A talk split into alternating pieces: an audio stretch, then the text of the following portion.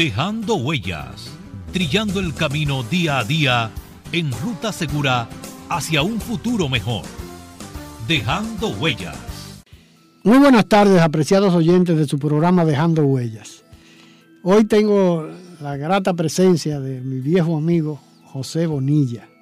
José y yo hemos, hemos tenido muchas coincidencias, hemos tenido una relación amistosa fructífera, pero además José nació en la radio, nació en la radio, eh, después ha incursionado en, en varios proyectos exitosos pero básicamente eh, José Bonilla es hijo de uno de los, de los iniciadores, de los que comenzaron la modernización en lo que es la radiodifusión en la República Dominicana, que fue su padre, Pedro Pablo Bonilla Portalatín. Pedro Pablo Bonilla Portalatín, eh, durante un gran tiempo, eh, tenía radio HIN y de un momento a otro, creo que en el 1959, 59, eh, se iniciaron las operaciones de Radio HIN Televisión, Raintel, que fue un, una gran, un gran respiro para la sociedad dominicana porque le ofrecía una alternativa, independientemente de todo lo, importante que era Radio, la Voz Dominicana, eh, el Palacio Radio Televisor, La Voz Dominicana, había una alternativa de una televisión diferente, moderna, más ligera. Se comenzaron a, transmitir películas, muchas películas que fueron eh, de, que son de gratos recuerdos para para, toda mi generación, ¿no? Los que nacimos en el siglo XX, el siglo pasado, al final, en los finales del siglo XX, no podemos olvidar a Cisco Kid, eh, a Boston Blackie, a Guayater, a una serie de, series en blanco y negro todas que teníamos la, oportunidad de disfrutar en Raintel particularmente porque ya la programación de la de radio de la voz dominicana era una programación eh, muy completa, muy cara, muy costosa, ¿no? Porque tenía casi todos los programas eran en vivo, tenían una, un plantel eh, de empleados enorme, con eh, varias orquestas, con varios conjuntos musicales, con cuerpo de baile. O sea, era una estructura, era realmente un palacio radio-televisor, porque había una, una cantidad enorme eh, de artistas que dependían, que su vida dependía de la voz dominicana. Pero de todas maneras, yo siempre recuerdo la instalación de la, de la antena de Raintel, que la instalaron en un punto que tal vez en ese momento era de los puntos más altos de la capital, que era el, la iglesia San Juan Bosco, que era el barrio donde yo me había criado, donde era parte de mi vida, porque yo vivía en la misma Pepillo Salcedo, que era como se llamaba esa calle en esa época. De manera que le damos la bienvenida a José Bonilla, nuestro viejo amigo, y que logré eh, cautivarlo para que se pusiera del otro lado del micrófono a conversar sobre su vida y sobre su padre, particularmente, que se ha hablado muy poco. Buenas tardes. Gracias, Honorio. Buenas tardes. Es un placer estar aquí contigo, dar luz de cualquier cosa que te pueda, cualquier inquietud que tú tengas, trataré de darte los datos correctos. Sí, tú recuerdas, ¿qué tú recuerdas, José, de los inicios? O sea, tú llegaste a ir con tu padre, con, con don Pepe Bonilla, a HN cuando todavía no era Raintel? Eh, no. Eh, yo viví fuera varios años en lo que él instaló aquí HN y después la convirtió en Raintel. Yo regresé al país en el 1967. 77, 67. O sea, ya había pasado todo el vendaval de la caída de Trujillo correcto, todo, y todo eso. O sea, y de los hermanos tuyos, eh, eh, ninguno de, ellos estuvieron aquí, vivieron No, vivimos fuera, la familia vivía fuera. Ah, que la familia vivía y fuera. y regresamos en el 67. A partir de ese entonces ya, ya existía Raintel. Sí, yo conocía de vista, se puede decir, a tu padre, porque había una, una relación familiar con unos amigos de infancia míos, que eran los, los Catrén Bonilla, y además tu abuela, que no recuerdo el nombre ahora mismo. Alta grasita. Doña, pero tenía un apodo, doña. En casa era algo así, ¿no? Que vivía en la Roco en la Roco Cochillo frente a frente, o casi frente, mejor. A los Catren. Eh. no, frente a la, a, la, a la Cachimán. Ah, sí, a la Cachimán, claro. La Cachimán, que es una calle, un ícono en la capital porque tiene un, dos niveles. Vivía Felipe. Felipe Cartagena. Cartagena, que también mi familia. Vivían los Cartagena, Cartagena Portalatín. Correcto, eh, correcto. Y, eh, en la esquina vivían los Catremonilla, Don Pucho. Pero en la esquina Francia, donde está el periódico. En la esquina Francia, pero con la Roco Cochillo. El nuevo, donde está el nuevo diario. Correcto. Pero además vivía Aida Cartagena Portalatín. Aida también, tía Aida. era, era hermana de tu hermana de mi padre. Y además, eh, una gran poetisa, muy amiga mía, porque además ella, ella se ocupó de criar una descendencia de un hermano de él, de ella, de un tío tuyo que murió en un accidente aéreo, era oficial de la aviación militar dominicana, que era como se llamaba en esa época cuando murió en un accidente, no recuerdo cuál fue, de los, de los pocos accidentes aéreos de la aviación, de los aviones militares en la capital o en el país. Eh, el caso fue que quedaron huérfanas, creo que Pimpa, habían como, eran como tres o cuatro hermanas. Aida Cartagena se encargó. Se ocupó de eso. una mujer con unos valores increíbles. No, no, ella se. se una, sensibilidad, eran sus hijas, fuera de serie. Eran sus hijas, yo la recuerdo, una matrona, ¿no? Sí, sí, sí. sí Aida y yo bien pintoresca. fuimos bien, grandes amigos, porque además que ella era poetisa, tenía una casita, si se puede decir, eh, de playa, pero no era de playa porque era en la entrada del aeropuerto de las Américas, ahí en, en ¿cómo se llama el pobladito ese que está ahí? Que prácticamente desapareció, ¿no? Que hay un cementerio ahí. En la caleta. En la caleta. Ella tenía una, una pequeña casita muy, muy, muy, pintoresca. Y yo iba regularmente con ella allá. Y nos pasábamos horas y horas conversando. Sí, sí, era para pasar horas con ella hablando. Porque claro, porque ella tenía, tenía una muy conversadora. Además éramos vecinos, eh, teníamos mucha... Bueno, pero eh, con ella fue que más relación yo, yo tenía de los Cartagena Portalatín, ¿no? Porque a tu padre yo lo veía como, como una persona superior, ¿no? como el don. Eh, ¿no? Claro, además un tipo alto, con un... Eh, aunque era, tenía un carácter, porque yo... era muy asequible. pero el caso es que yo, pero además había una diferencia de edad enorme, ¿no? Pero bueno, yo conocí a tu padre así, de esa manera. Y a tu abuela coincidían siempre tu, tu papá, eh, Aida Cartagena, y un grupo de, los, Cartagena Portalatín. El caso es que eh, yo conocía algo, pero para mí el gran impacto de mi vida fue la instalación de la antena en la, en la espadaña de la, de la iglesia San Juan Bosco, porque eso era una novedad era el punto más alto en ese momento. Además fue un eh, espectáculo, ¿no? Sí, la grúa, el aparataje. grúa que yo no sé de dónde salió por la altura que tenía que colocar y esa, esa, antena la llevaron eh, construida, ¿no? Sí. Después yo recuerdo cuando la desmontaron, ¿no?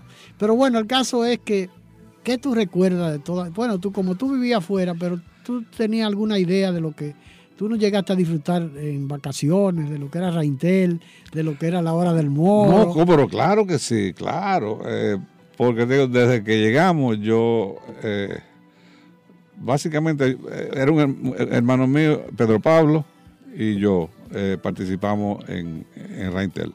Nos metíamos de cabeza y ese fue mi hogar. Ahí ambos empezamos a, a trabajar primero eh, Camarógrafo no fue. Eh, no, era primero era vendiendo taquilla para la entrada de lucha libre. Ajá, sí. Eh, o sea, fuimos pasando por todos los puestos. Después allá era en, en, la cinemateca, pegando películas, haciendo splicing, todo ese tipo de cosas. Después entonces audio, dirección. Porque las películas, por ejemplo, esas películas como Boston Black y 16, 16 milímetros. 16 milímetros. En películas. En películas. celuloide. Eso era lo que había en esa época. ¿no? Entonces nos pasamos todo ese tiempo ahí eh, y aprendimos de, todo lo que tiene que ver con, televisión. Luego de ahí mi hermano se, se, dirigió más hacia el área de la fotografía, que era lo que le gustaba sí, a él. Era Pedro Pablo el que tenía, tenía una, Claro. un, un laboratorio fotográfico. Aunque, que aunque fue- él se mantuvo ahí, Tuvo, tuvo un, un spot publicitario que pegó Ah, lo más mejor, lo más mejor. con su hijo Pedro Fotocolor, Pablo. fotocolor lo más Lo más mejor. mejor, sí. Que tenía varias, varias sucursales, ¿no? Tenía en el Conde, tenía en la Máximo Gómez, tenía en la Tiradentes. Yo recuerdo perfectamente porque además era muy amigo de Pedro Pablo, además por la afinidad del- de, de mi trabajo como fotógrafo en esa época, ¿no? La verdad que, pero eh, Pedro Pablo después conocí al, al, al- al mayor, eh, me imagino que sería el que estuvo en, en Barri. en- No, es el menor. ah, era el Pedro. Pablo es el mayor. Ah, Pedro Pablo. Manuel, el- es el- Manuel el, es el, el menor. el que tuvo como presidente de Barrigol. Correcto. Pues ahí, o sea, empezamos, eh, conocimos todo eso, vivimos ese, ese mundo de la hora del moro, con Solano, eh, el grupo, eh, Freddy, era, Cecilia. era una cita obligada de los todo, domingos, claro. ir, a, ir a Raintel. Yo recuerdo que yo iba porque tenía un amigo, se llamaba Clive Mesa, que era camarógrafo. Ah, cómo no, claro que sí, Clive era- claro, era, vivía en el barrio. del grupo de, Pero de además, personal de allá. Era un, un tipo muy afable.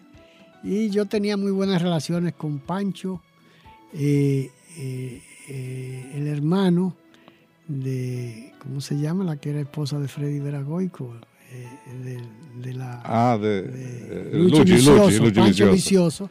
Que era La también voz más bella sí, que hay una de las en voces este más, más, más agradables. Eso, eso lo viví yo jovencito, ¿sabes? Enamorado estaba yo de ella. Era, porque era bellísima. Sí, sí, era bella y tenía una voz. Unos ojos verdes preciosos. Pero esa voz, eh, no, era, un encanto, Luchi Vicioso. Eh, Pero en esa época yo iba mu- tenía muy buenas relaciones con Pancho porque ellos vivían en la, en la Merced, esquina, esquina no, casi, casi esquina Polvorín, o en la Polvorín, casi esquina Mercedes, al lado de donde estaba Sí. la, la funeraria Blandino Sí, una casita de galería. Yo siempre iba donde Pancho. A veces iba con donde Pancho, tal vez un- como un motivo para ver a Luchi, ¿no? sí. Porque era una muchachita preciosa. Sí, era bella, bella, muchacha bella. muy, eh, pero bueno. eh, Pues ahí comencé, ahí comencé yo en radio, en eso. eh, me enamoré de la radio y comencé a participar y mi papá entonces me dio más incidencia y yo fui tomando la, eh, el control de el la... control de la radio. Ahí empezó el programa con Teo y mi hermano, t- 3600 segundos en bote. Y de ahí se le dio la vuelta a, la- a lo que era HN y se convirtió en una de las estaciones de mayor audiencia. con las Eh, noticias. eh, no, no, la dirigimos hacia la juventud.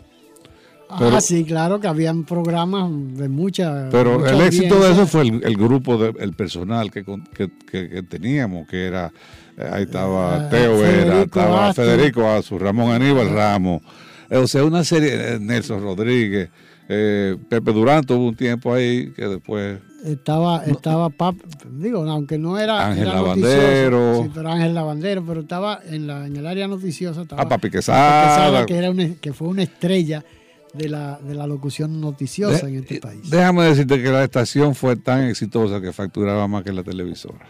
la emisora. Sí. HN. No, no, es que fue un, fue un boom, ¿no? Sí, sí. Porque realmente eh, eh, el, el Reintel tenía todas las alternativas. O sea, era noticiosa. Yo recuerdo que tenía un equipo de periodistas. Eh, Fabuloso, yo No fabuloso. recuerdo cómo se llamaba el noticiario, pero era un noticiario que, que tenía una, una audiencia enorme. Noticiario Nacional. Era nacional. No, noticiario. Eso- era de Palmer. de Palmer. Era de Palmer, de- que de era Palmer. el espacio eh, Claro, arrendado eso, que sí. tenía una emisión a las 7 de la noche, Sí, creo sí, que era, una al mediodía y otra a las 2 a las Eh, 12 de tenía las su 11 de la participación allá con, con las noticias. era, era, era, Claro. era de, eh, eh, ¿cómo se llamaba? Noticiario Nacional, pero yo tenía una productora fílmica, Productora fílmica. que claro era de sí. Palmer y el papá. No sé si era del papá y Palmer. Y Palmer pero- era que se ocupaba, sí, sí. pero básicamente Eduardo Palmer. Eduardo. Palmer, ahí estaba eh, Claudio Chea, estaba Correcto. Ricardo Torman, Correcto. estaba había un grupo fabuloso. que lo bueno es bueno. Sí, estaba este Eh, muchacho, eh, ¿cómo se llamaba? Pelli Guzmán, que era del grupo. Así mismo. Pelli Guzmán era que recogía, eh, era el, el Cablero, el cablero. de- correcto. y mira lo que, a lo- dónde son Claro. hoy, hoy en día. Y, Claudio, Claudio siempre fue muy, muy aventajado en cuanto a la, a la fotografía, ¿no? Eh, Pues, realmente a la ca- como camarógrafo. Dejando huellas, trillando el camino día a día en ruta segura hacia un futuro mejor. Dejando huellas. Juan Pablo Duarte, digno siempre de admiración y respeto, hablaba así. Los enemigos de la patria, por consiguiente nuestros, están muy acordes en estas ideas. Destruir la nacionalidad, aunque para ello sea preciso aniquilar a la nación entera. Juan Pablo Duarte, un mensaje de Dejando Huellas.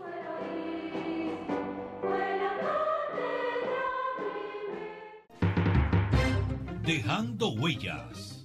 Las marcas que el presente reclama para asegurar una República Dominicana mejor. Dejando huellas. Raintel fue, fue un terreno muy eh, Fértil. fértil para los grandes talentos. Y de ahí salieron enormes talentos.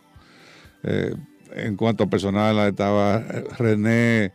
eh, ¿Tú te acuerdas de que hacía el noticiero? Eh, Ah, René Martínez. René Martínez, que eh, en paz. Para mí es el, me- el- mejor, locutor. no mejor locutor. Además tenía una voz muy agradable. Sí, cre- Él un tipo yo- creíble, Sí, tú lo veías. No, él y no, yo no, teníamos una relación fabulosa porque él vivía en la... En la Bueno, en La Vega. en el- no, él, Él era, era vegano, vegano, sí. pero vivía en la Luis Osema Pellerano, en un, en un Ah. apartamento. ¿no? Y eh, yo vivía en Gascue, ¿no? Pero entonces él eh, eh, era un tipo muy afable. Recuerdo yo que era un tipo muy solitario también. Sí, De los sí, pocos- así era. De los pocos amigos que tenía, era, uno de ellos era, era yo, ¿no? Entonces siempre nos, nos manteníamos en, com- en comunicación. Después, me parece que tuvo problemas me- de, de- de nerviosos y cosas de esas y se dedicó a la bebida. A la, sí, a la Y se- bebida y y ahí se- se, y se descarrió, se- se, se derrumbó, se le fue su vida ahí. Sí, no, pero era un tipo... Pero un tipo fuera de serie. Incluso con muy buena presencia, un tipo Correcto. minuto, pero... Pero muy, Pero muy creíble frente a la claro. cámara. Sí, eh. no, tenía una, una personalidad muy definida. Sí, muy en, lo, en lo que era noticia, eh, Raintel se destacaba. Ahí- ahí es lo que ten- te decía. eh, Papi eh, Quesada, Federico Ashford.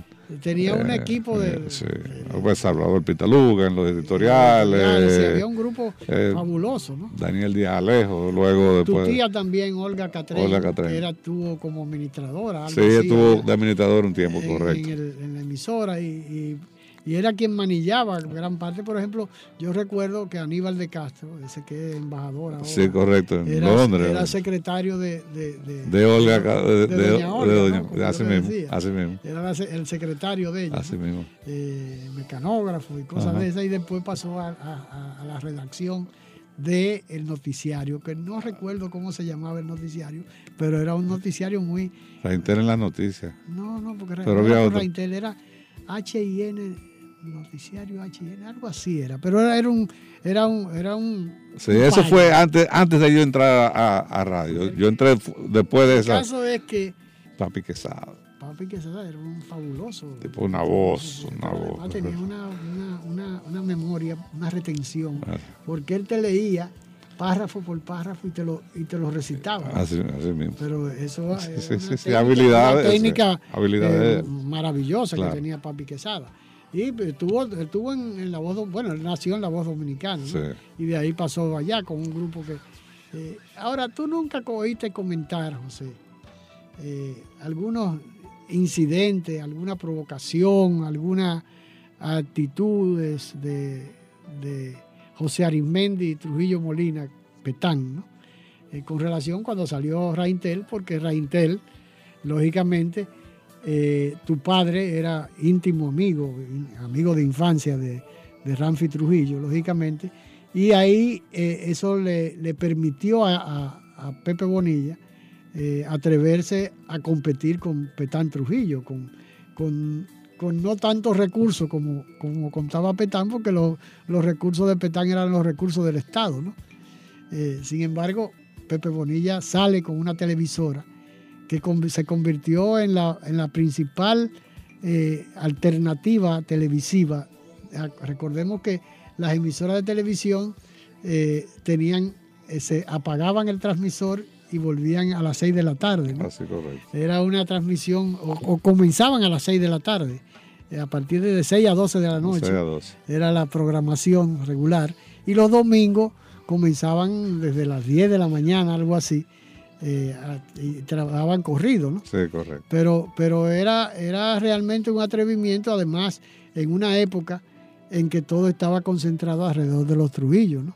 Eh, sí, bueno, eh, eh, mi papá eh, fue un emprendedor, de enorme cantidad de negocios. Eh, fue, montó Pidoca, él fue que hizo Molino, Ah, él estuvo en Pidoca, él tuvo en Pidoca, fue de los fundadores de Pidoca. Él, él- era ingeniero civil. ingeniero civil, correcto. Él la Dominico Suiza, o sea, él fue un emprendedor enorme, pero en, en el fondo él lo que era un artista fru- frustrado. O sea, él, un amante de la música, él tocaba piano, tocaba flauta, era un enamorado de las artes. Y de ahí le sale entonces el, el- el- el área de lo que es O sea, él se involucró, por ejemplo, en la programación de Raintel. Básicamente- Lo que era eh, La Hora del Moro, esos programas que Básicamente, H&M cuando comenzó era jazz. En esa época, estamos hablando de Dizzy Gillespie, estamos hablando de John Coltrane. Esa era la música que le gustaba a él y eso era lo que ponía. Una música que no era... que no era, no era la música popular, música- Claro, pero e- ese era el, música culta. ¿no? ese era el feeling de él, o sea, eh, y así comenzó él en ese medio. Eh, de ahí de radio pasó a televisión, que es el brinco eh, siguiente.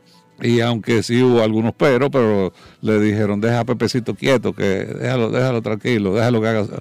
O sea, no lo veían como, como, una competencia. como una competencia y un riesgo, sino Pero de, además, si él venía ya de, de, es- de esas estructuras que había participado, como Pidoca, como la Dominico Suiza, como tú me decías, y, y otras otras otras empresas más, que eran de, de, de- Trujillo, ¿no? Sí, De los bienes de él Trujillo. fue ingeniero, eh, trabajó durante, durante varios años, en, en- él fue síndico del país, eh, de la ciudad. No, administrador del. de- Bueno, de- sí, de- ah, sí, se llamaba, se llamaba eh, eh, el, presidente del, De- del del- Consejo, del Admini- Consejo Administrativo de la ciudad de, Santo ciudad, Domingo, que era como se llamaba. Esos son antes de mi época. Sí, yo sí, no, ese era el nombre que, que tenía, que fue Marco Gómez, fue tu papá, Correcto. fue eh, trató de ser eh, Darío Trujillo en unas elecciones Eh, y la perdió. Eh, yo recuerdo muy, muy bien que tenía el, el comando de, de campaña al lado de Bartolo I en el Conde. Y el di- director de campaña era Aliro Paulino. ajá. Yo lo recuerdo porque Aliro era conocido mío, yo lo, el, el papá había sido maestro mío, el profesor Paulino, y eran, eran, eran dos hermanos, Guillermo y, y Aliro. ¿no? Y sí. Eh, y eh, cuando la campaña de, de- de- de Darío Trujillo, que tenía un eslogan con mucho, con mucho punch, ¿no? o sea, tenía mucho impacto, que era con Darío en el consejo, la ciudad será un espejo. ¿no? Yo no sé si tú llegaste a, No ver- no me a oír eso, eso. pero ese era el eslogan de Darío Trujillo eh, en su campaña por el Consejo Administrativo, que es lo que es hoy eh, el ayuntamiento o la alcaldía del Distrito Nacional. ¿no? Sí. Eh, entonces tu papá fue también, ah, tuvo Tancredo, Tancredo Castellano, Castellano Castellano, de Luc, eh, claro. eh, algo así creo Claro. que fueron, eh, que también fueron eh, miembros del de- de- presidente del Consejo Del Administrativo, que realmente, como la ciudad era tan pequeña, era, Sí, era otra historia. era otra historia diferente. Pues sí, pues de ahí ese fue el enamoramiento de, de mi padre por, por la, la radio, pasó a la televisión eh, y Raintel fue eh, un ícono de, de- de lo que es la, la televisión. tal vez se podría decir que fue eh, el primer paso de la modernización de lo que fue la televisión, porque yo recuerdo que hasta la cámara, la Correcto, cámara de. Raintel Eso era un una eterno. cámara pequeñita, ¿no? Claro, un Y eterno... entonces, eh, Por ejemplo, yo tuve la oportunidad de ponerle la mano, tratar de ser camarógrafo de, de- de- de planta eh, en la voz dominicana, ¿no? Yo iba donde Ricardo Torman, que era camarógrafo de Sí. Que comenzó siendo camarógrafo junto con Mariano Rodríguez y Enrique Rodríguez, que eran los camarógrafos. Había otro, Aguiló creo que era, había un grupo de jóvenes que eran camarógrafos de planta y yo iba mucho a, la, voz dominicana eh, y me escabullía con Ricardo Torman, eh, que vivía por ahí por la Barahona y esos sitios, y éramos amigos. Entonces yo le ponía las manos porque el dolly in, dolly out, e-, ese tipo de cosas para mí era un encanto. Pero además habían unos boom que se utilizaban para los, micrófonos, eh, bailando ahí, sí, sí. Y, era realmente un, mundo, fabuloso. Pero cuando llega Raintel todo cambió porque se, eh, como, como ha pasado con la digitalización ahora, ¿no? que todo se ha ido comprimiendo. En el caso de Raintel, fue paso a paso. las cámaras fueron pequeñas, eran una cámara creo que Sony, algo así, no, recuerdo RCA, después, sí, Porque las RCA eran las grandotas de la, voz dominicana. Que, había que cambiar en la torre. Manualmente eh, los, tres, los tres lentes que tenían. Correcto, correcto. bueno, con eso inició. Estos vinieron con zoom, ¿no? Sí. Que era un solo lente que le daban para... Eh, no había que estar eh, moviéndola. Pero allá comenzamos con ese tipo de cámara. Ustedes comenzaron con la RCA también. con la RCA y después entonces se, fueron innovando. Poco a poco. Eso fue todo un proceso, eh, eterno cambio. Sí, no, porque era una, una, dinámica permanente el crecimiento de en esa época. La televisión, estamos hablando del 59, cuando inicia las operaciones de Raintel. Porque Raintel no es más que la conjunción del nombre de Radio HIN, televisión. Correcto. Eh, realmente, eh, eh, porque ya HIN venía desde hacía muchos años, que había cambiado de ser una emisora que apoyaba la reelección de Trujillo, se llamaba Radio Reelección, en los años 40, a finales del 40. Y después la frecuencia la adquirió parece que tuvo desocupada. En aquella época habían frecuencias había disponibilidad. de toda, ahora no, ahora conseguir una, una frecuencia de FM es casi eh, una inversión eh, multimillonaria, ¿no? Hay que tener eh, muy buen respaldo económico para, para meterse en una, en una emisora. Dejando huellas, trillando el camino día a día en ruta segura hacia un futuro mejor. Dejando huellas. ¿Sabe que puede dividir su compra en cuotas BH de León? Pues lo pagará en cuatro cuotas. Con el crédito adicional de tus tarjetas de crédito BH de León, puedes dividir tus compras en la cantidad de cuotas que quieras. Conoce más en bhdeleon.com.do. Banco BH de León. Mejora tu mundo. Somos patria porque nos une una cultura, un territorio e idénticos propósitos somos patria porque conquistamos la libertad en la espada, en el trabuco y el coraje. Somos patria porque en la libertad nos hemos convertido en los mejores guerreros de la paz. Somos patria en las voces, en la lengua, en el eco, en el canto y en la historia de tres razas que han puesto a circular en nuestras venas. Patria amada, en nuestros laberintos interiores, vive para siempre. Un mensaje de Dejando Huellas, su programa de la tarde.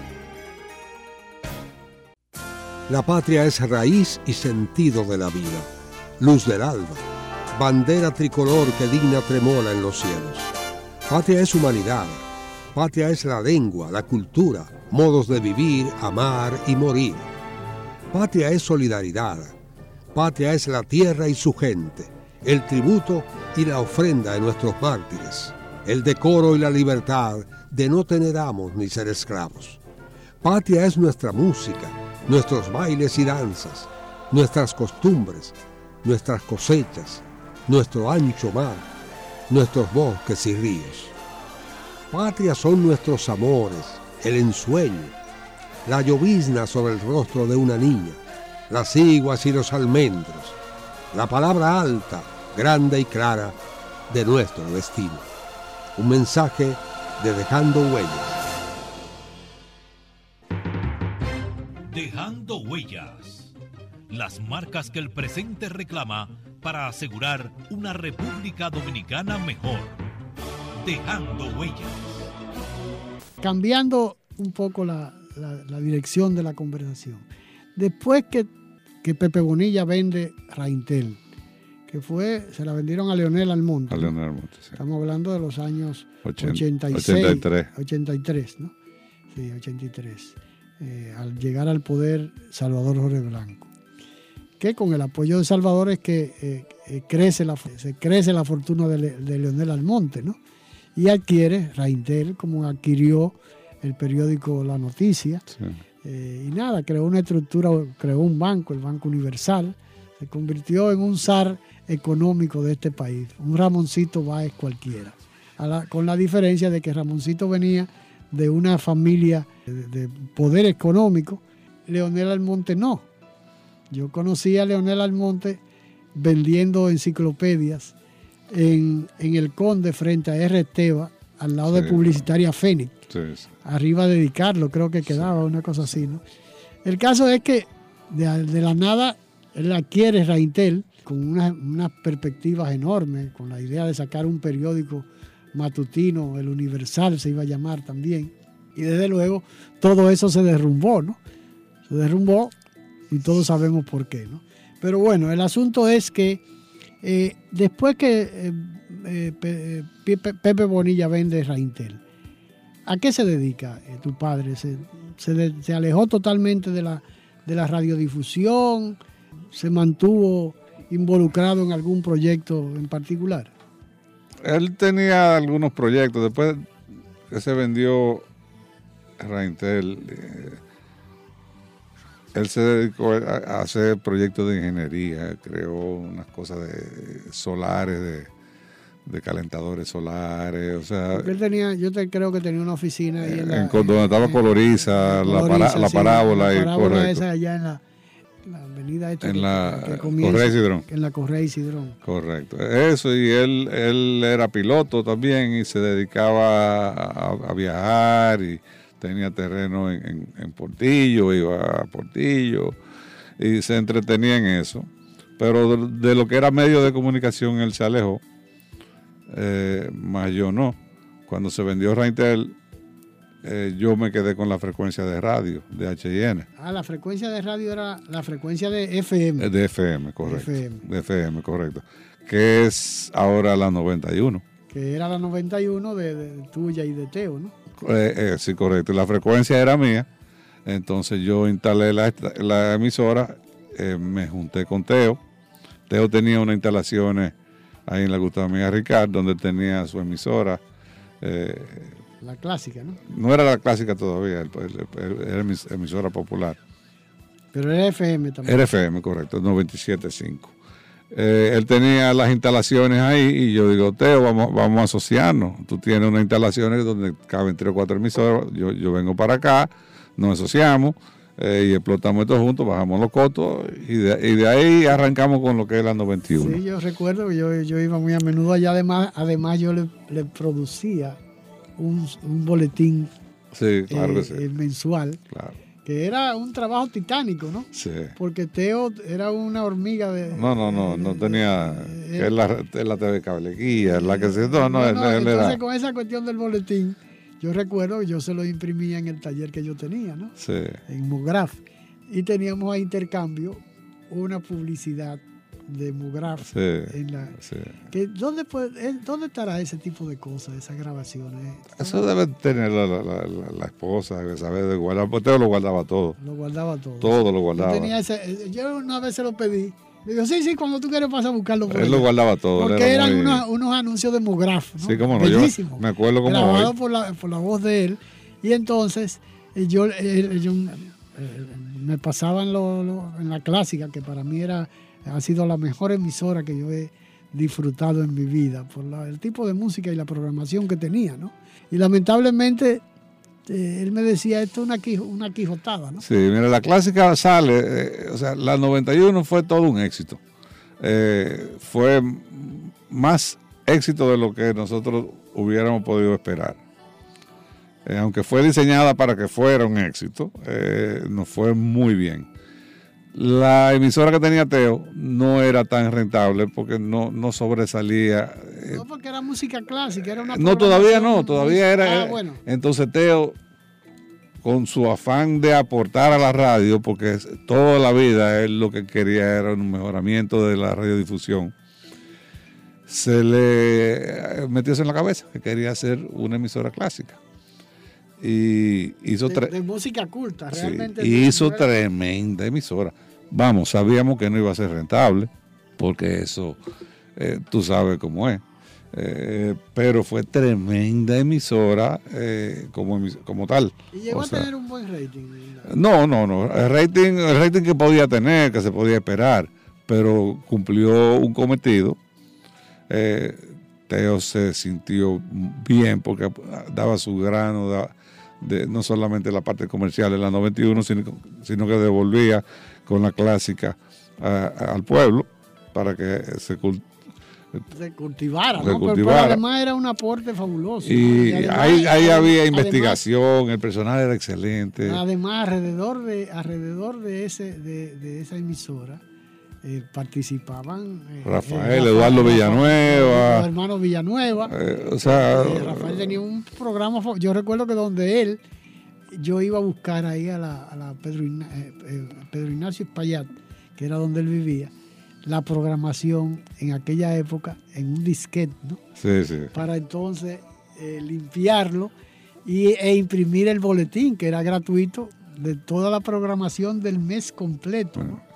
Eh, con muy poca publicidad que hacíamos, poco buscábamos, pero realmente fue una, un, un ejercicio interesantísimo. Fue bonito, el, el- el experimento fue bonito, aunque se sabía que rentable no lo iba a hacer, porque no es, no es comercial, o sea, en un mercado como el- República Dominicana, donde todavía aquí en nuestro país. hoy en día todavía Ra- no, no es rentable. que es Sí. lo que más se podría parecer a, a lo que fue la clásica. Sí. Eh, realmente eh, no ha alcanzado tampoco a tener ese. Es así, ese- así, porque porque eso es un, es un- un- es usted está hablando de un, a muy- un muy 3% de la población. que Tal vez le interese ese tipo de. Porque incluso Raíces, que es más diversificada, no tiene esa. esa y, y tiene todo el potencial detrás De- de los leones, de claro. los leones, ¿no? Pero realmente el aporte de, de, de- de esa emisora yo creo que debe eh, permanecer. Por, yo cuando lo, lo lamenté mucho cuando pasó a manos del listín diario, ¿no? Eh, pensé que le iban a continuar más o menos con una programación parecida, pero es que es muy difícil. Es muy- es muy- comercialmente. en este mercado eso es muy difícil. Entonces tú te involucras en la 91 con Teo Veras. Ustedes Correcto. eh, eh, arrancaron como llamándose la 91. La 91 FM, correcto. Empezamos ahí, Teo comenzó con su matutino al mes siguiente de, de- de haber ab- abierto la emisora, que la abrimos el día de Acción de Gracias del 85. Eh, y Teo y yo éramos tal para cual, o sea, nos entendíamos bien. Él es un... eh, él no tenía controles, yo era un control total. O sea que, que Era hacíamos una compensación entre nos compensábamos en eso. Y ambos teníamos la misma visión. Respeto al público, respeto al, al cliente. Entonces comenzamos, estamos hablando, en el 85 instalamos UPS de 20 kilos en los transmisores para no irnos del aire un segundo. En, en lo que prendía la planta, que Claro. todo el mundo. O sea, ese tipo de. Era un respeto total al cliente y al, y al oyente. Pero mira, perdóname que, que- que te cambie un poco. Una de las cosas que yo, yo, yo era amigo de Teo desde infancia, ¿no? Criamos prácticamente en- en- alrededor de, de San Juan Bosco, ¿no? Él vivía. Pero bueno, el papá de él era un militar, Sí, don Teófilo, excelente. teófilo, una persona muy respetable que no parecía militar. Así mismo, Pero muy bueno, afable. Era un tipo maravilloso. Y su hermana, pues no era tan, tan simpática como Teo, porque Teo se daba a querer de todo el mundo. Sí, así mismo. Una de las cosas que me- yo no me imaginaba cómo una persona podía tener capacidad. Por ejemplo, él me decía, de tal día a tal día, no me llamen que no me van a localizar, que estoy trabajando en la programación del mes entero de la, de la clásica, ¿no? Correcto. que era grabar el programa, el, el programa de un, de un mes, la programación de un mes. Porque día eso, a eso día, conllevaba. hora a hora. Tú eh, piensas que eso conllevaba para él, que no conoce alemán, aprender a pronunciar perfectamente el nombre de cada uno de los intérpretes. Eh, o sea, eso conlleva tiempo. Entonces él no te va a, maltratar el nombre, él va a investigar cómo, se pronuncia. ¿Cómo se decía el nombre de cada uno? De uno a uno, y eso, mira, eso, a mí me ponía loco. Yo digo, un alemán, pero él no, él era muy detallista. Eh, cosa que le daba mucha importancia a Teo a la hora. Enfermo con la hora. La hora al segundo. El respeto a la hora. Eso, eso yo lo miraba en él. Y, él hizo muchos avances en la radio en cuanto a la cronometración del, tiempo. de los inicios de, los discos, todo eso. No, y además la tecnología, porque él, él, fue incansable. Es lamentable que uno tenga que hablar de, personas que se han ido, ¿no? No, no, no, es lamentable porque, o sea, yo lo disfruto todavía y lo pienso y me acuerdo de él. Eh, nosotros, por ejemplo, participamos en un desarrollo de, de un software que aquí hay, no sé ahora cuántas emisoras, habrán 40 emisoras, 50, que utilizan ese software eh, de manejo de, programación, de anuncios, eh, y todo eso en base a, visiones de Teo, visiones mías, con el know-how técnico. nosotros invertimos, en esa época teníamos un departamento de, de, IT, o sea, un, departamento ¿Qué, emisora de radio tenía dos personas trabajando full time en, tecnología, desarrollando sistemas? Eh, empezamos en Santiago, por ejemplo, a transmitir en la 91. Pero después no, metieron el satélite. Sí, pero después no, vamos más allá. Estamos en Santiago, pero no, los anuncios son diferentes. ¿Y cómo vamos a hacer esto? A ah, crear un software que cuando sale un anuncio aquí, sale otro anuncio allá y crear eh, eh, eh, promociones especiales, porque tú no puedes hablar, por ejemplo, Santiago, Santiago no, no asimila bien lo que es la capital. Y la capital no asimila bien lo que es Santiago. Entonces tú tienes que anunciar Santiago haciendo promoción de hablar de Guaraguá o hablar de cosas que ellos entienden y que se identifican con eso. Ten cuidado, pero es una realidad. No, uno hace análisis. Análisis, por ejemplo, había que hacer estudios, eh, porque son estilos de vida diferentes. Eh, el, matutino empezó hasta las 9 de la mañana. Lo rodamos hasta las 9 y media. ¿Por qué? Porque en Santiago, eh, que era un buen mercado, las personas llegaban un poco más tarde al trabajo, porque se podían levantar más tarde, porque quedaban más cerca. Entonces había mayor audiencia. Claro, claro. Entonces todo eso, eh, eso es el tipo de, análisis. Y de, estudio, ¿no? Ah, interfieren y, eh, o sea. Ahora, todo el, andamiaje para convertir, para que eh, la 91 se escuchara a nivel nacional, sin tener que, que, que utilizar los transmisores eso de utilizar el satélite. Yo recuerdo que yo disfrutaba junto contigo allá en Punta Cana, en una época que nos juntábamos muy a menudo allá en Punta Cana, ¿no? Yo con mi familia, tú con tu familia, yo creo que tú tenías una villa de tenis. Sí, correcto. Sí, tenía una villa de tenis allá y, coincidíamos mucho precisamente en el área de, las villas de tenis, ¿no? Eh, pero había la, la, eh, la satisfacción de que uno podía escuchar allá la 91 sin ningún problema con el satélite. cuando el satélite aparece, o mejor dicho, cuando, eh, cuando la señal de la 91 se sube al satélite, ¿qué significó eso para la, radio, la, radiofonía nacional? Bueno, eso nunca se había hecho básicamente por los costos. Eh, ¿Y cómo, ustedes se atrevieron? O sea, ¿cómo, cómo se podía sostener ese tipo de, inversión? Porque es una inversión novedosa, pero costosa, como todo lo novedoso, ¿no? Claro, claro. Se hizo, hicimos análisis eh, donde al principio íbamos un poco forzados, pero con el tiempo fue siendo más rentable. Para un solo punto no es rentable, para dos puntos todavía ya cuando tú estás hablando de tres o cuatro puntos, es mucho más. Eh, la 91. Cuando tú hablas de puntos. Eh, de, transmisión. Está Santo Domingo. El segundo punto de transmisión era en el Mogote para cubrir el Cibao. Ah, bueno, pero eso era, pero eso era una retransmisión. Tenía que ver con el satélite. El satélite es la forma de llegar y mandar la señal al transmisor. a cada transmisor. A cada transmisor. Entonces, por ejemplo, o sea, no es el, tra- no es el no satélite, no es- el satélite el que, no el que transmitía, no, transmite no, la señal. Es un transmisor. O sea, mandábamos la señal a Punta Cana y, y Ustedes tenían un un transmisor. transmisor que, tienen- que tienen los, transmisor. los Renieri no- nos facilitaron eh, un área de instalación, instalamos en su local, eh, lo cual agradecemos muchísimo. Eh, fuera, después de ahí eh, pasamos a Romana, pasamos eh, a, a- a San Juan de la Maguana, pasamos eh, Isabel de Torres. Ah, era que. Entonces, pero en lugar de tener un transmisor grande, teníamos transmisores pequeños en, en- lugares lo que era- cubrían que lo la que zona. era, eh, más bien era una. eh, ¿Cómo se llama eso que se utiliza en la televisor? En la televisión, un decodificador de señal, ¿no? Claro, entonces tú Y podías ir, tú podías ir a cualquier área, tú salías de Santo Domingo yendo de la 91 y donde lo perdías, te estaba perdiendo, te entraba la señal de Romana. Entonces tú seguías yendo a la 91, pero era el transmisor de Romana. Y tú seguías hacia Punta Cana y donde perdías el de Romana, te entraba la señal de Punta Cana. Claro. Por eso llega a ti donde quiera que estés. Dejando huellas, trillando el camino día a día en ruta segura hacia un futuro mejor. Dejando huellas.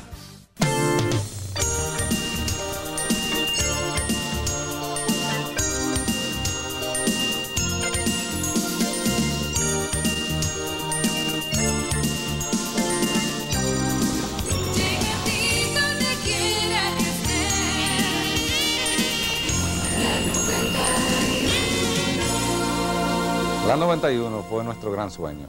Desde 1985 unimos esfuerzos y lo hicimos realidad. Aquel sueño de dos se comparte hoy con miles de dominicanos que sin importar la distancia ni el lugar, reciben las 24 horas al día nuestra señal de música, alegría, entretenimiento e información. Hoy, en el aspecto tecnológico, la 91 FM es la estación más avanzada de República Dominicana y una de las mejores equipadas de América. Ofrecemos la mayor cobertura nacional y la más alta calidad de sonido. Con mucho orgullo les presentamos a la 91 FM, primera estación digital de Hispanoamérica y la de mayor cobertura en República Dominicana. Bienvenidos.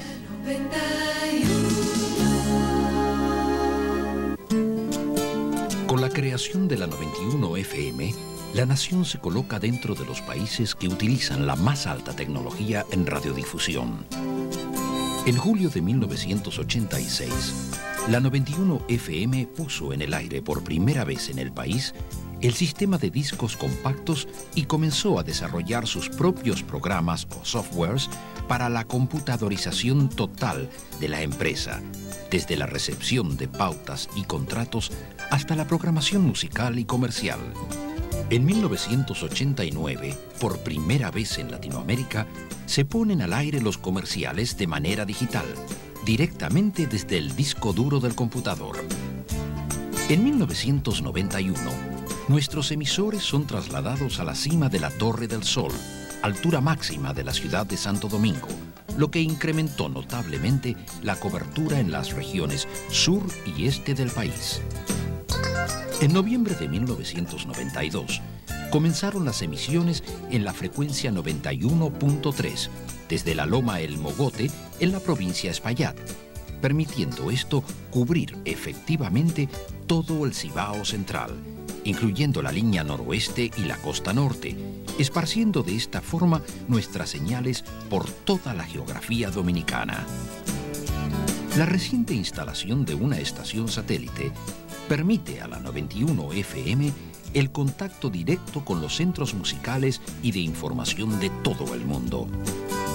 Hoy, la 91 FM se encuentra a la altura de las estaciones más modernas del mundo. Llega a ti donde quiera que estés. La 91. Para ofrecer un servicio de primera a nuestros clientes, la 91 FM ha creado efectivos departamentos administrativos con un personal altamente capacitado que garantizan un rápido y eficiente servicio a los anunciantes, brindando información completa y detallada de las horas exactas en que se transmiten sus comerciales. La 91 FM. Además, ofrecemos a nuestros clientes producción de comerciales y asesoría creativa. En este aspecto, nuestros estudios de producción de comerciales son los únicos totalmente digitales, brindando de esta forma el sonido similar al disco compacto, ofreciendo por primera vez en el país, además de tecnología DAT o Digital Audio Tape, DCC o Digital Compact Cassette y Mini Disc, la grabación directa en discos compactos. Con esta tecnología digital instalada, el anunciante recibe el audio de su comercial con una calidad óptima. Contamos además con librerías musicales digitales específicas para la producción de comerciales. Esto se acompaña de la más amplia gama de efectos de sonido que existen en el país, también en discos compactos. ¿Cómo salen al aire los comerciales? Creemos que los avisos comerciales deben escucharse con la misma calidad que la música transmitida. Desde 1986, hemos desarrollado un sistema computadorizado propio para la transmisión al aire de los comerciales, desde el mismo disco duro del computador. El resultado ha sido tan exitoso que este sistema creado y desarrollado por nosotros aquí está siendo utilizado por estaciones de radio de Miami, Nueva York y Panamá. La programación se separa digitalmente cada hora en segmentos mediante el uso de computadoras. Estas, a su vez, permiten una independencia en ambos transmisores, emitiendo avisos y comerciales nacionales o locales para el sur o el norte del país en determinados momentos de cada hora. El computador de la izquierda está reproduciendo para la 91.1 en Santo Domingo. El computador de la derecha está reproduciendo para la 91.3 en el Mogote. Inmediatamente terminan ambos, el computador que controla la música es activado y esta sale al aire al mismo tiempo para ambos mercados.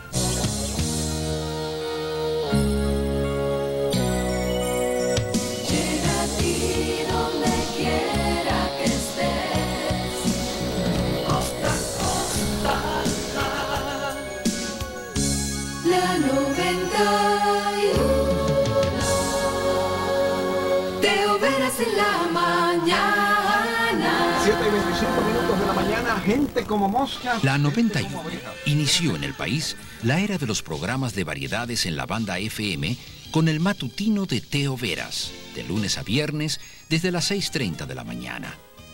Teo, junto a los periodistas Juan José Ayuso y Pablo Ross en los comentarios, apoyados por nuestro departamento de prensa, ofrecen a los oyentes un panorama informativo completo al comenzar el día. Además, nuestro exclusivo servicio del expreso aéreo con Carlos José Rosario proporciona información precisa del tráfico en el área metropolitana de Santo Domingo. A las 5, Pedro María Santana les trae La Música de Oro, su contacto más directo con el excitante mundo de las estrellas, acompañado de las últimas informaciones nacionales e internacionales y una acertada selección musical. A las 9 de la noche se abren las puertas de la imaginación con el sonido de la música de Ricardo Luna, una selección de las mejores canciones y melodías del mundo. Durante las 24 horas, la 91 mantiene un balance musical coherente, pautado digitalmente, dirigido a un público adulto contemporáneo, incluyendo informaciones sobre actividades artísticas, deportivas, cinematográficas y del jazz, con la autorizada producción de Carlos Almanzar. Nuestra audiencia compuesta por personas de alta capacidad de consumo de edades comprendidas entre 20 a 54 años representa el target con mayor poder adquisitivo, permitiéndole a nuestros anunciantes un contacto directo con su blanco de público específico. La 91. Nuestra señal llega a ustedes gracias al trabajo de nuestro valioso equipo humano. Estamos orgullosos de nuestro personal. Trabajamos en equipo con dedicación y esmero, con el compromiso de ofrecerles a todos nuestros oyentes una radio de alta calidad.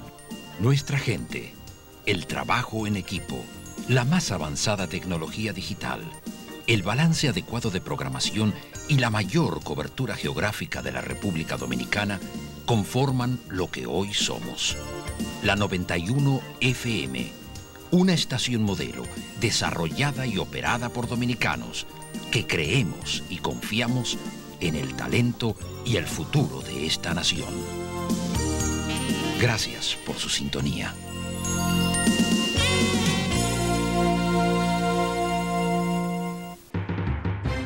Dejando huellas. Las marcas que el presente reclama para asegurar una República Dominicana mejor. Dejando huellas.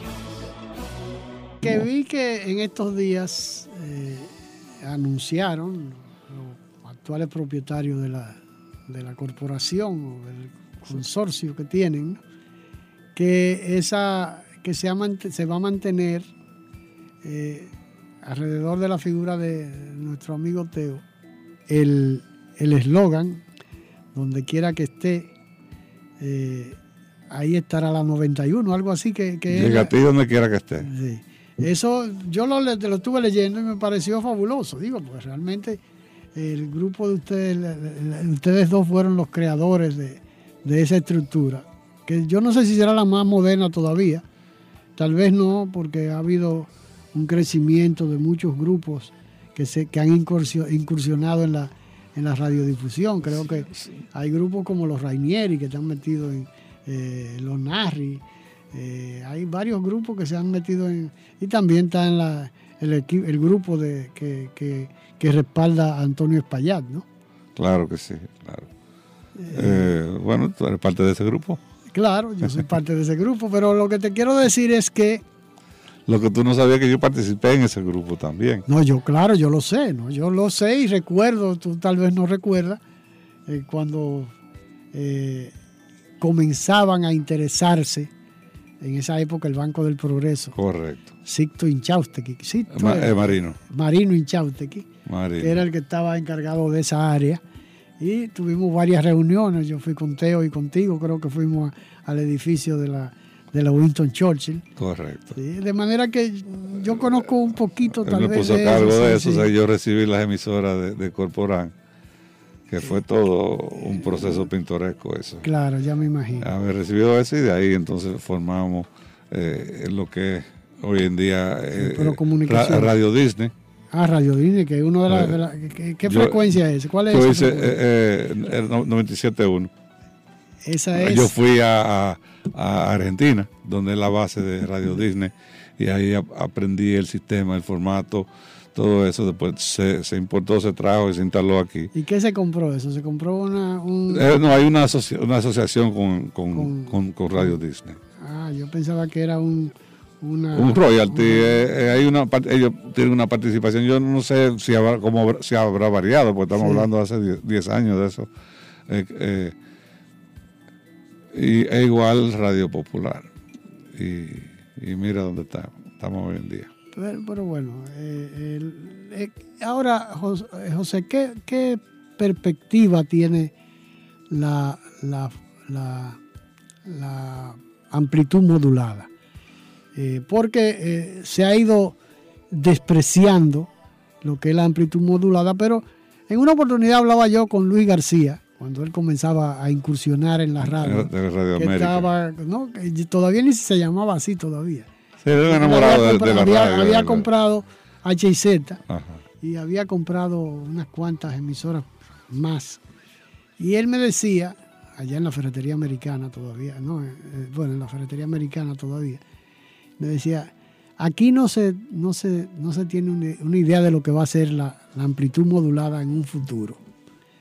Eh, por eso yo estoy invirtiendo en la amplitud modulada. Realmente se ha dilatado mucho. El- lo que se va a dilatar más todavía. lo que pudo haber sido el crecimiento, o sea, el- la, el- la, la- la modernización y la... eh, El, no el- sé el- cómo- el- el Estado tiene mucho que ver con eso, porque es una decisión eh, que Política. tiene que tomar política, eh, la cual el momento donde se hizo el, la- el- el cambio de frecuencia, el ajuste de frecuencia en FM, era el momento adecuado para, para la, para la AM también. para la AM y para la FM, para hacer las cosas correctamente. Pero eh, ahí tú tienes que pisar sobre, sobre, Terreno movedizo. sobre huevo. Sí.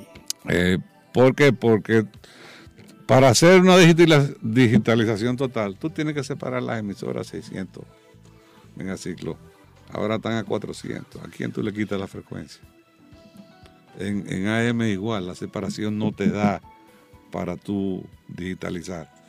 Entonces tú tienes Porque- que quitar frecuencia. Porque la frecuencia en, en- Aquí han dado demasiada frecuencia. Están, Claro. están a 400 kilociclos uno de, de otro. otra. Entonces tiene que estar mínimo 600. Entonces, o sea, tú vas para a tener que no haya quitar 12 interferencia, y para que, Correcto. para que haya Entonces una... aquí no va a haber digitalización de radio. Y, el AM O tampoco, es eso- la misma eso es cosa. Eso es un... Y entonces la- la- las, las emisoras online. Por ejemplo, yo tengo una emisora online que está funcionando, que se llama Dejando Huella, ¿no?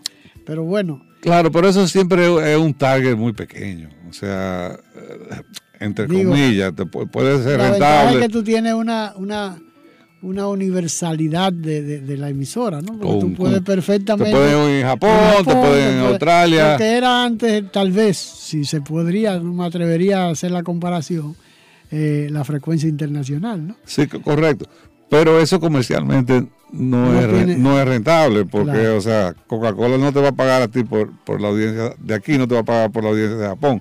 Y es muy difícil que la Coca-Cola Internacional venga a comprarte el programa.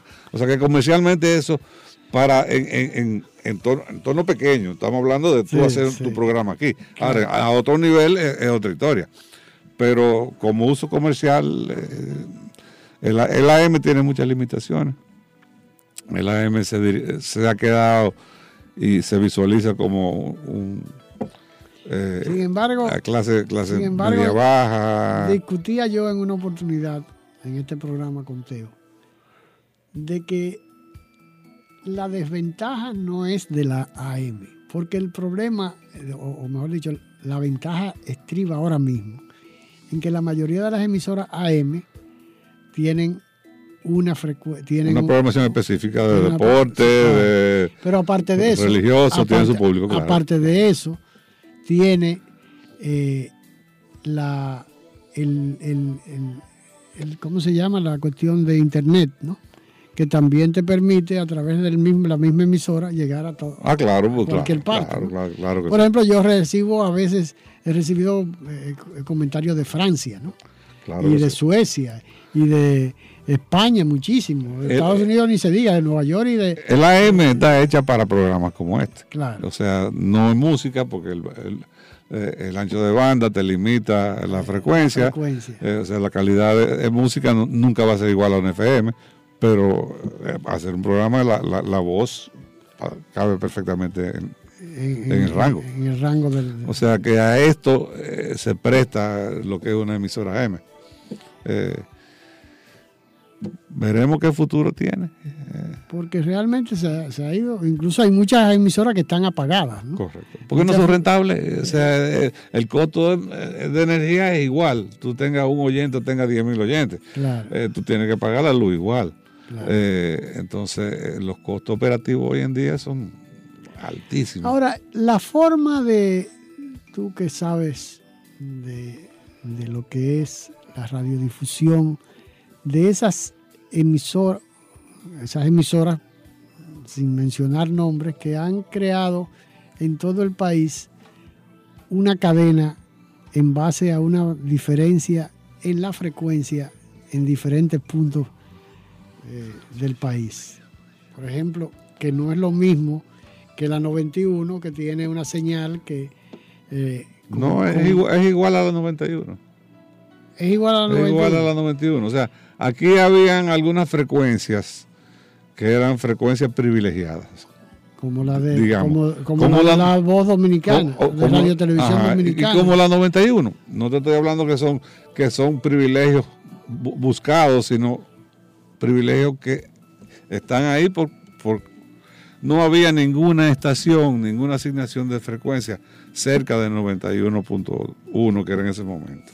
O sea, yo tenía para cada lado, Porque ustedes tenían, por ejemplo, diferentes frecuencias en el interior del país. eh, no, la misma 91, o sea, la misma frecuencia, pero en Pero el país entero, Pero lo que yo te estoy mencionando es diferente. No, no, no, es, sé. no es diferente, porque ahora mismo, por ejemplo, la 91 te transmite 91.3 aquí y 91.1 en, en Romana.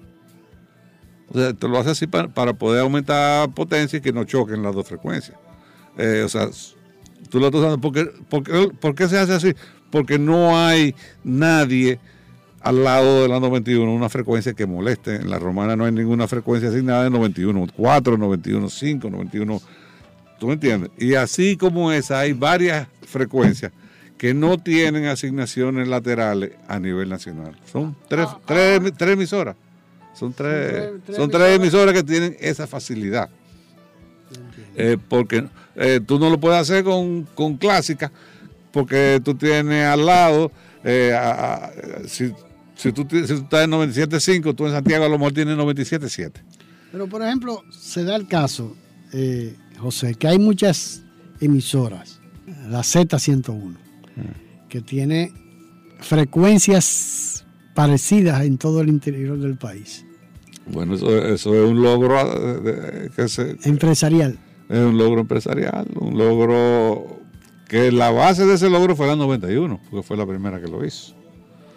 Eh, Ah, es lo mismo que, que está sucediendo. básicamente. Y la 107, por ejemplo. pero te digo, hay tres estaciones que son las que lo pueden la- hacer. La 96, ¿cómo que se llama? La, Porque no tiene La frecuencia. 107, Ajá, 107. Entonces eso se lo permitió eh, el, el Indotel. el Indotel.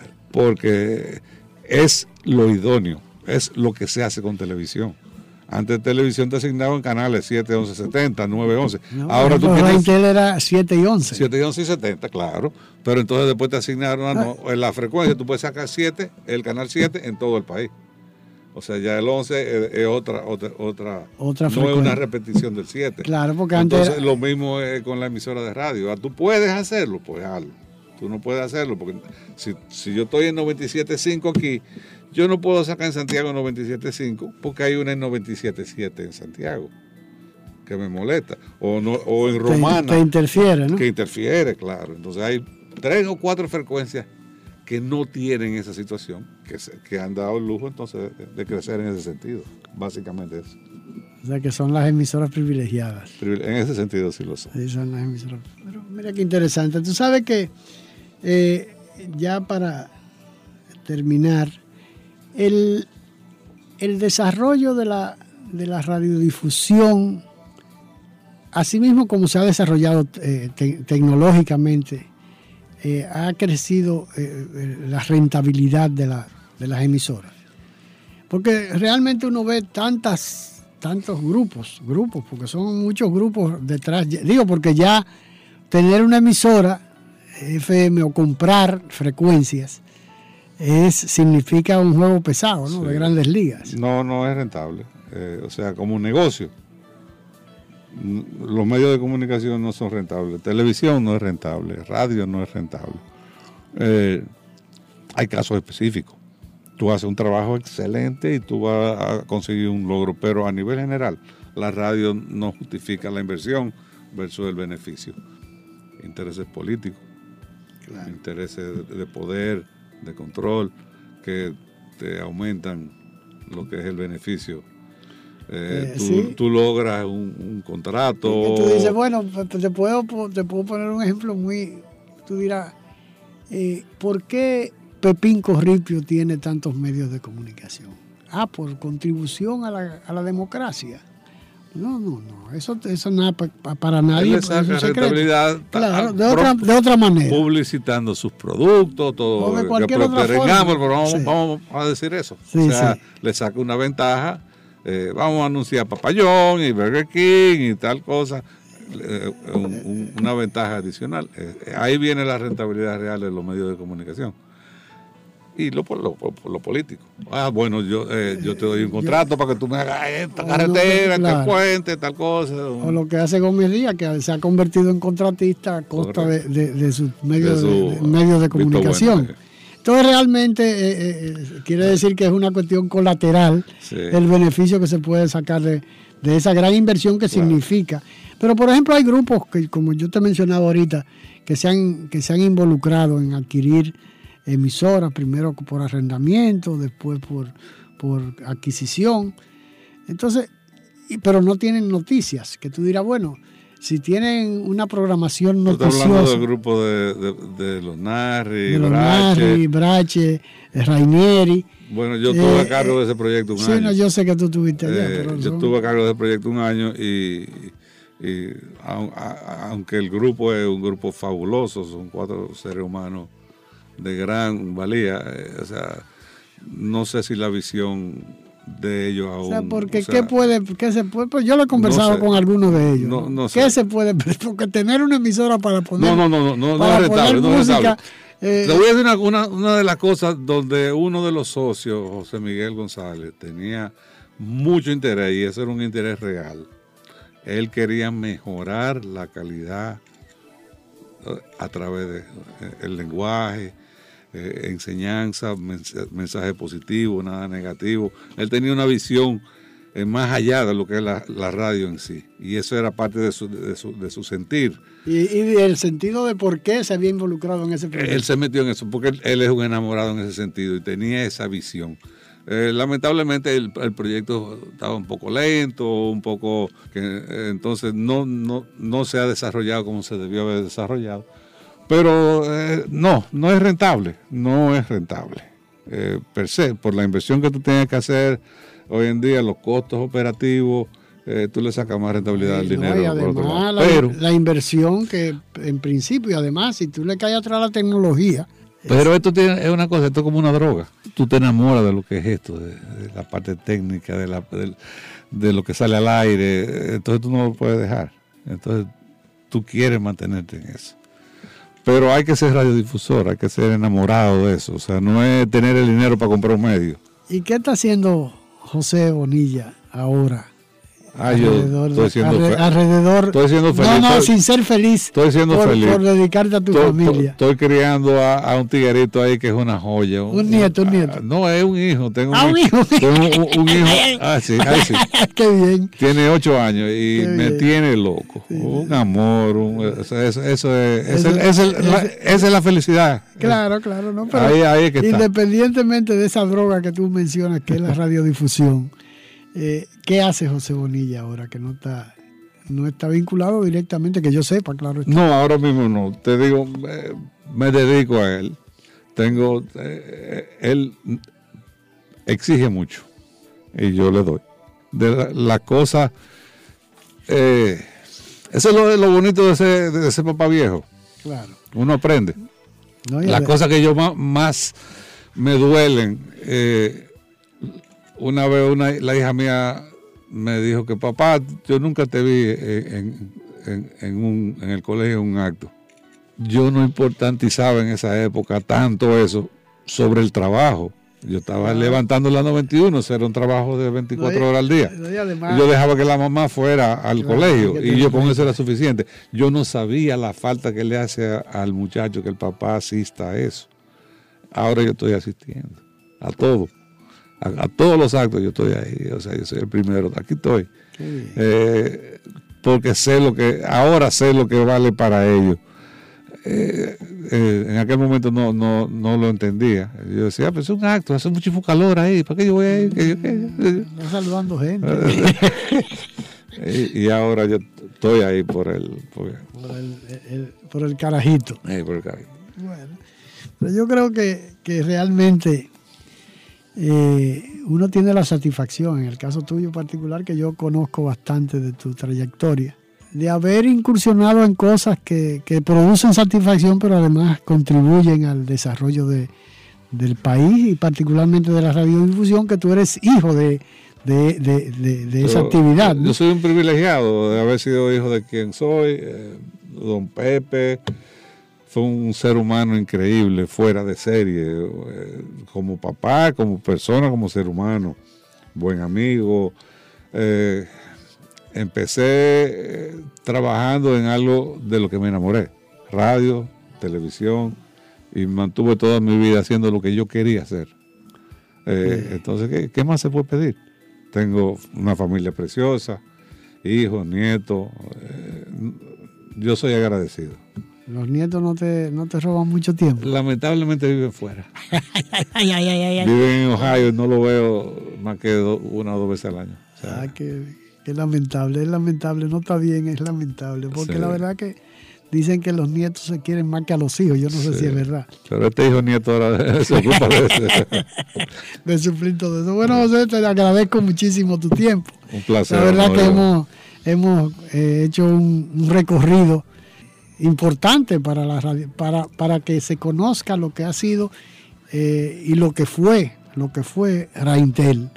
Porque realmente se ha ido desvirtuando de lo, lo que Lo inicia lo que es Antena hoy, Antena 7 creo que se 7. llama, ¿no? Pero, eh, pero ha tenido otro tránsito también incómodo que ha sido, ha estado dando tumbos, ¿no? Eh, realmente, Sí. pero eso fue un proyecto que yo creo, a mí me, me- me- me- tengo gratos recuerdos, no solamente de lo que, del- de la salida al aire de Raintel, ¿no? De uno tener la posibilidad de, tener más de una emisora de televisión en el país, sino que uno disfrutaba de, esa, porque Raintel, además de, de- de ser una novedad, se convirtió en un ambiente, en un, en un imán para una cantidad de juventud que, se, que, que, que, que con- que concluía allá en Reintel. Por ejemplo, yo conocí en esa época, eh, hice amistades invaluables en Reintel. Por ejemplo, te, hablaba de Clime Mesa, te hablaba de René Martínez, de, de Freddy Vera Goico, que lo conocí en esa época ya. Un grupo de jóvenes que, que surgían, Nandi Rivas, Claro. que, que- Todo ese que grupo- todo ese grupo nació en Ah, Raintel. eh. O sea, Raintel fue eh, la cuna de, de Nini Sí, Cáfaro. hizo de- negocio de- con todo el mundo, con Claro. José Augusto Tomé, con eh, eh, tuvo, Núñez. eh, eh, Solano eh, tuvo una par- un crecimiento, eh, el que él quiso en Raintel, Así porque es, Raintel fue... eh, y eh, él fue el que creó, o sea, él y mi papá, el tema de, de, Raintel. de Raintel. Sararirara. Sí, no. Un precioso pero, tema. pero la verdad que, que fu- fue, fue, se puede decir que fue Raintel una, un punto de partida para muchísimas cosas, desde el punto de vista artístico, del- del- desde el punto de vista de la comunicación para nuestra generación y, y para el país en sentido general. ¿no? Así es. Tal vez tú no tuviste la oportunidad porque vivías fuera de, de los inicios de Raintel, que fueron una época luminosa para un grupo de juventud. ¿no? Yo, yo, yo escribí hace un tiempo eh, cosas que ya no existen eh, en el país y me puse a darle me- eh, rienda suelta a la imaginación, tratando de recordar los, los Dominican Boys, Ah, sí, eh, todo ese tipo de Cordero, y todo ese tipo de cosas, y de, de Walterio Cole Walterio y todo ese Cole, tipo de claro, grupos claro. Que, que existieron y que fueron parte de la vida cotidiana de todos los dominicanos, ¿no? de esa generación. Eh, y yo creo que Raintel fue uno de ellos y lógicamente eh, el culpable fue Pedro Pablo Bonilla Portalatín, ¿no? que yo creo que... que, que de- Lamentablemente, eh, la idea nunca fue venderla, si tú supieras. Y la decisión al final me cayó a mí. Yo le dije a mi papá que sí, que la vendiera. Aunque hubiera sido yo el heredero de eso. Claro. Pero hicimos un negocio, mal negocio con un, grupo venezolano de Radio Caracas. Y, y cambió el esquema de lo que... Y mi papá estaba sufriendo mucho. O sea, una cosa que era felicidad para él el día entero. Vivía fr- Se- fr- se- frotándose las manos. se convirtió en, un- en- Eh, eh, en sí, un martirio. En un martirio. Y entonces vamos a salir de esto, papá, vamos a venderlo. Y, y así fue. Si no, él no hubiera vendido nunca, porque él era un enamorado, enamorado, enamorado de eso.